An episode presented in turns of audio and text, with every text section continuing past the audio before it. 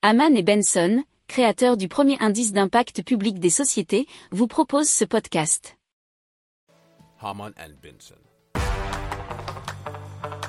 Le journal des stratèges.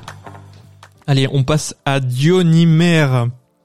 C'est le principe consiste à utiliser des déchets organiques pour alimenter une bactérie qui produit du polymère naturel sous forme de poudre blanche.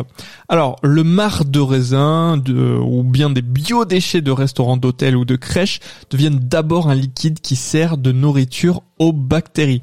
Alors, en le consommant, celle-ci fabrique euh, la poudre que les chimistes vont récupérer.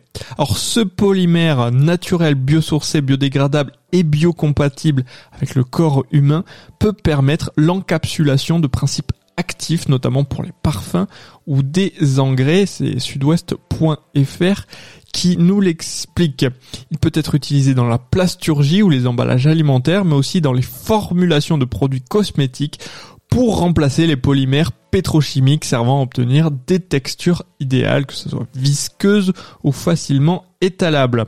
Alors, la technologie est à l'étape de prototype, passant de la production de quelques grammes dans de la preuve de concept à bientôt 1 kg par mois.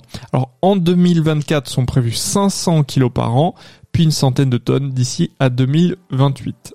Pour approfondir ces sujets, abonnez-vous à la newsletter de Haman et Benson et écoutez nos autres podcasts que vous retrouverez dans les notes de l'émission ou sur notre site internet.